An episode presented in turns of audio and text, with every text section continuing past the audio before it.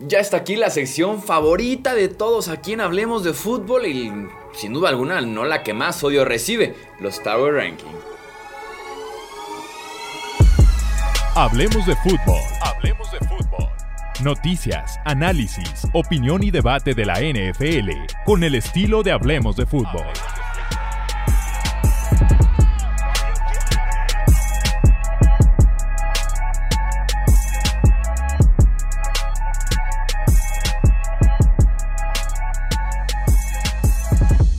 ¿Qué tal amigos? ¿Cómo están? Bienvenidos a una edición más de los Power Rankings de Hablemos de Fútbol, edición semana 11.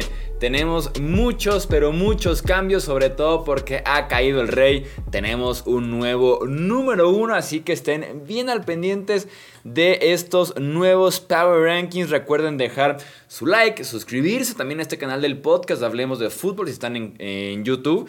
Si están también en formato de podcast, también suscribirse, dejar un like, recomendarlo con otros amantes de la NFL y también ya saben, un comentario dando su opinión acerca de la semana que tuvimos en la NFL y quién es, sobre todo, un comentario respondiendo a la pregunta de quién es para ustedes el mejor equipo de la NFL. Estamos a punto de descubrir quién es para mí el mejor equipo de la NFL actualmente. El que tenemos, creo, creo, creo yo, todos muy claro, es quién es el peor equipo de la NFL, ¿no? Y son los Houston Texans. No hay otro candidato que no sean los Houston Texans para quién es el peor equipo de la NFL actualmente. En el 31 pondremos a los Raiders de Las Vegas, perdiendo contra un equipo que no tenía head coach seis días antes del partido y que el nombramiento del nuevo head coach era alguien totalmente sin experiencia, que hubo cambio de coreback, que estabas en casa y demás, y de todos modos perdieron los Raiders de Las Vegas. Así de grave estuvo el fin de semana para este equipo de los Raiders. En el puesto número 30 pondremos a los Jaguars. Me encantó el atrevimiento de Doc Peterson del onside kick para iniciar el partido para robar una posición a los Chiefs, ¿no? En Arrowhead Stadium. El tema es que no hubo esa misma agresividad ni atrevimiento el resto del partido. En el 29 pondremos a los Panthers de Carolina. Regresa Baker Mayfield a ser el coreback de este equipo porque PJ Walker está lesionado del tobillo y como les dije la semana pasada, ojo porque también veremos a Sam Darnold como parte de la evaluación general que tiene este equipo de los Panthers. En el 28 pondremos a los Indianapolis Colts. Sí, ganaron. Sí, eh, se comportaron como, eh, como, franquicia muy disfuncional y lo siguen siendo porque le ganaron al equipo que tenemos en el puesto 31 de estos Power Rankings. Eso sí, me encantó, me encantó, me encantó la actitud, la motivación y las ganas de Jeff Saturday. Creo que también se eh, notó mucho eso en el esfuerzo, en el roster, en decisiones que tomó para el partido, principalmente la de meter otra vez a jugar a Matt Ryan después de que ya estaba recuperado de lesión. Este, así que por lo menos su sello lo está dejando. Tiene muy poco tiempo. Intentará por lo menos dejar ahí su marca en este equipo de los Indianapolis Colts. En el 27 pondremos a los Rams de Los Ángeles.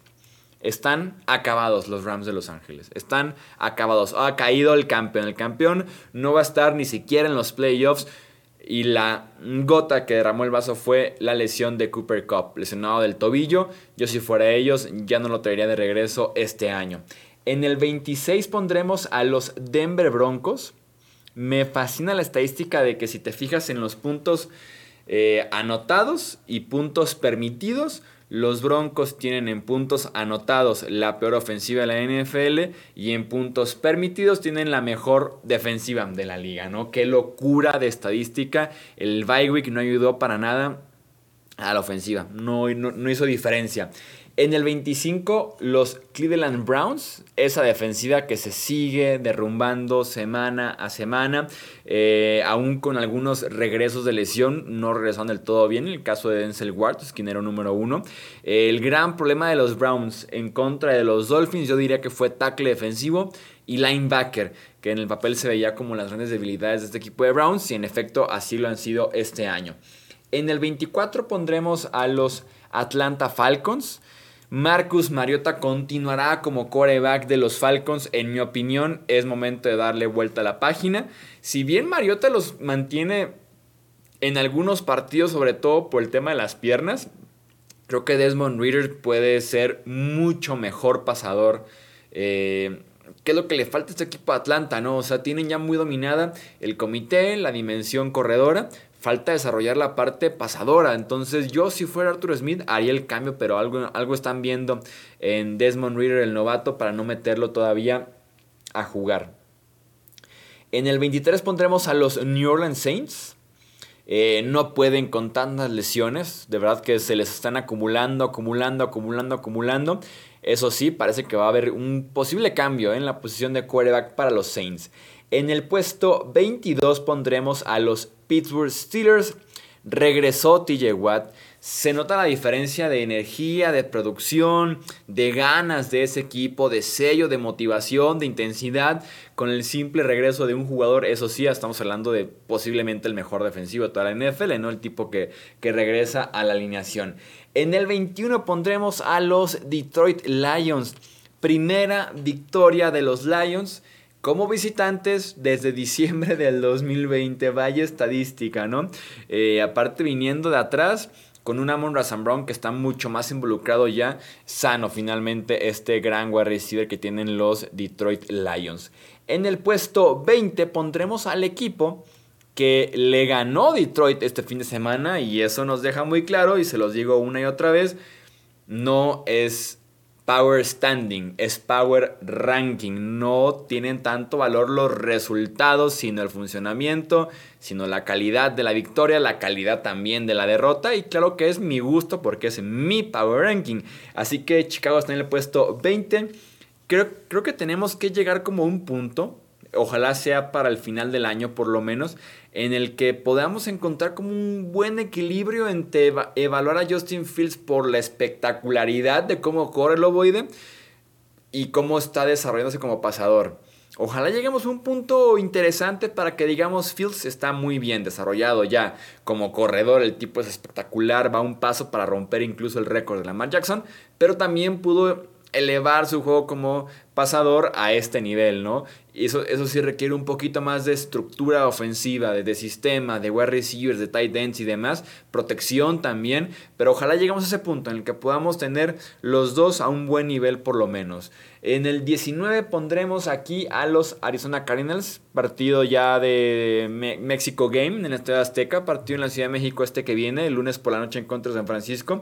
Eh, sin Kyler Murray, se le vio cierto ritmo y estructura a la ofensiva con Colt McCoy como tu quarterback, ¿no?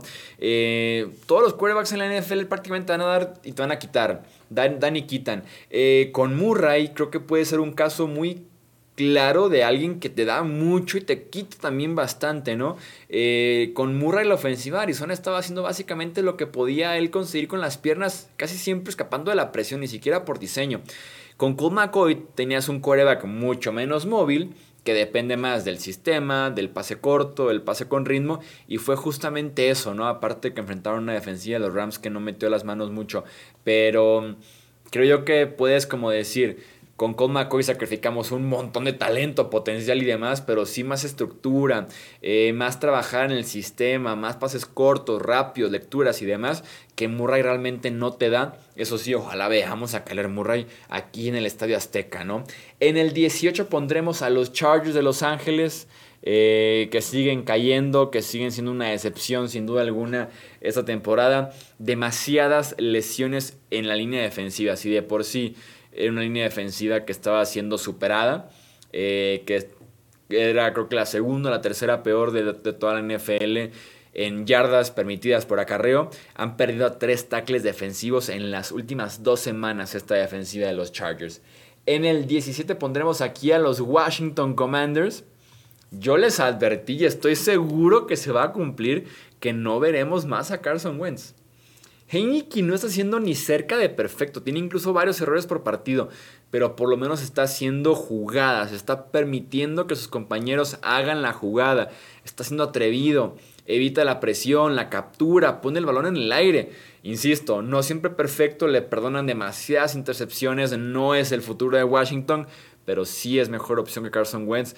Por el simple hecho de que Heineke sí pone a jugar a Terry McLaurin, que el tipo está intratable desde que Heineke es el quarterback de estos Commanders.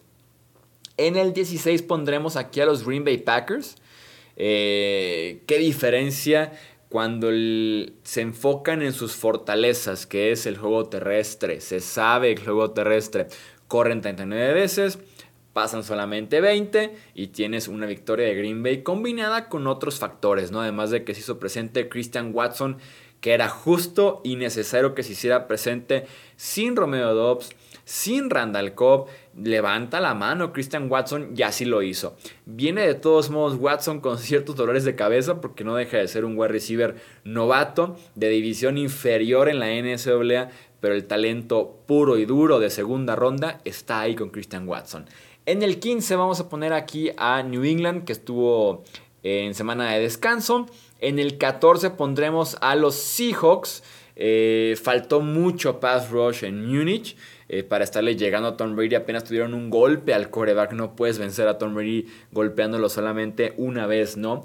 Eh, Seattle muy castigado tal vez en la semana, pero porque hay equipos que me gustaron bastante y que me gustaría verlos cerca del top 10 por arriba de Seattle, pero sigue siendo un muy buen equipo este de Seahawks, no nos confundamos en ese sentido.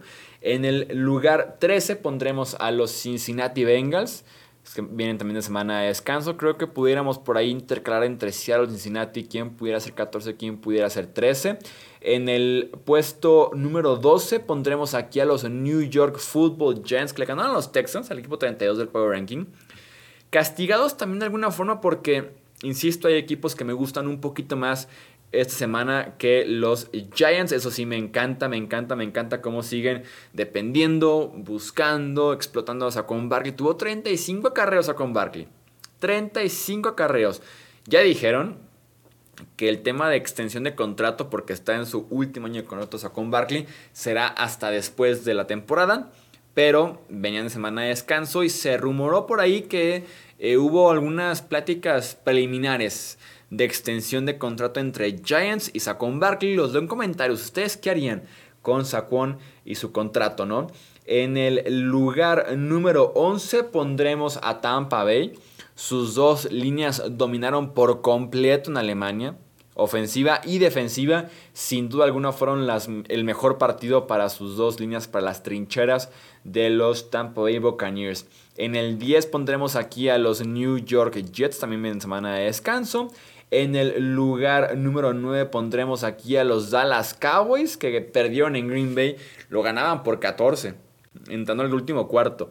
Tenían los Cowboys récord de 195 victorias y 0 derrotas cuando entraban al cuarto cuarto ganando un partido por 14 o más puntos.